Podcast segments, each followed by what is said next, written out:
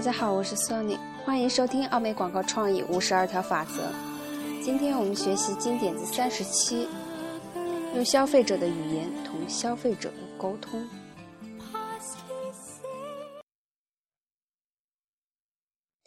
那么下面呢，将会有三个句子来针对不同的人群所产生的一个表达方式。你理应采用你的终端用户能接纳的方式将信息阐明。这是针对大学教授。怎么样？这是针对生长在城市的青少年。我想怎么做都可以。那这是针对十几岁的少女。你抓住问题的核心了吗？统一思想在面向三种不同的群体时，用三种方式表达。你面向的是哪一群体的消费者呢？你将采用何种方式同他们沟通呢？我们应按照正确的语法规则，但印刷品广告往往采用都是重复或强调要点的口语化表达。我们都喜欢同与我们相像。我们喜欢的人相处，买他们的东西，这是人的本性。因此，在销售产品或提供服务时，很有必要知道我们在同谁打交道，为什么同他们打交道，以及怎样同他们打交道。想象下，你分别同你喜欢和不喜欢的人讲话，并倾听他们说话。想一想你们持续的时间。你知道，如果你不欣赏一个人说话的声调和说话的方式，你是否永远不会和他发展真正的友谊呢？事实的确如此。制作一个真正的广告需要同消费者建立友谊，广告应该采用一对一的方式。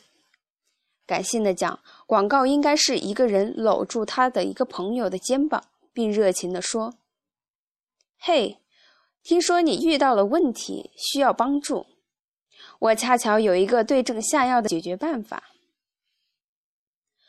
本书提到过已故的伟大广告制作人里奥贝纳，美国总统小布什也是一位熟谙民众心声的人物。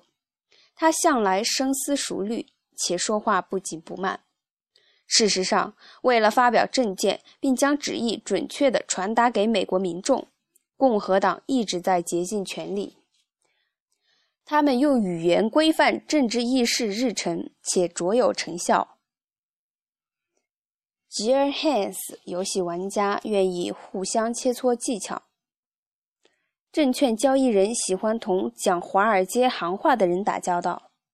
这不是人自身的错误，它是我们为人处事之道。你的广告作品的节奏感。所用成语和句法规则应尽量迎合你所面向的消费者的口味，让他们读起来感觉身心舒畅。你能做到吗？当然能。做起来难不难呢？不难。我们在工作场所请几个人阅读一两页本书作者的作品之后，作者让他们将阅读的第一段默写下来。并让他们迅速用文字描述一个他们知道的人。在大多数情况下，他们描述的文字风格与他们刚阅读的材料风格很相近。这是个很有趣的现象，我们称之为模型塑造。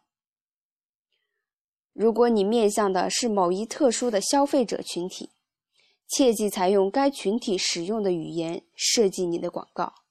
你应该树立模仿其说话的节奏意识，很快你便可以用他们的说话方式书写你的广告了。你对泰格伍兹在闲暇时的个人日常活动有何看法？我们将此称为实践。我们应该学会实践。你想接近的消费者群体渴望懂得他们的心声。他们通过观察你所使用的语言，便能判断出你是否真正懂得他们。因此，你同某人说话采用的方式与你的讲话内容同样重要。过去，公司往往雇佣一位专家，专门为特定客户撰写广告。卖车佬和贩毒佬是常用语。这些人要求收尽可能多的小费是理所当然的，因为他们了解他们的委托人、他们委托人的产品和他们所面向的消费者群体，而且他们能将语音和语气把握得当，同消费者周旋自如。这些人将语言发展成为了一门真正的科学。消费者心声。是当今世界上少有长篇书面广告的另一个原因，因为商家缺乏如何同消费者进行巧妙的沟通的知识。如果你没有这方面的知识，你的印刷品广告就不会设计成功。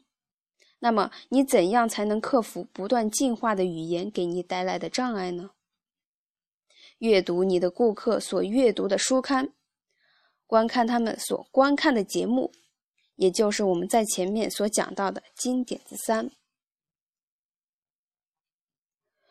如果同十九岁的青少年打交道，那么你应学着去阅读他们喜欢阅读的杂志，观看他们时常收看的电视节目，欣赏他们喜爱的电影，登录他们的聊天室，琢磨电子邮件常用语言，做儿童。男士、妇女和年轻人之所做，走进他们所使用的媒介，你就会了解什么对他们的生活起着重要作用，你便会知道如何和他们沟通。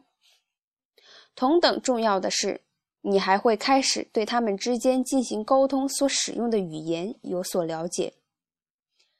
去品读、琢磨和了解消费者的心声吧，把自己变成一个专家。将你的产品或服务推销出去，你的公司一定会保赚利润，荣登营业额榜首。好，今天学习到这里就结束了。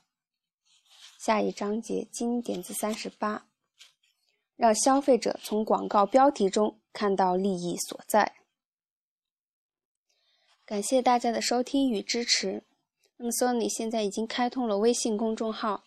荔枝 FM 的内容将会以文字的形式同步更新到微信公众号里面去。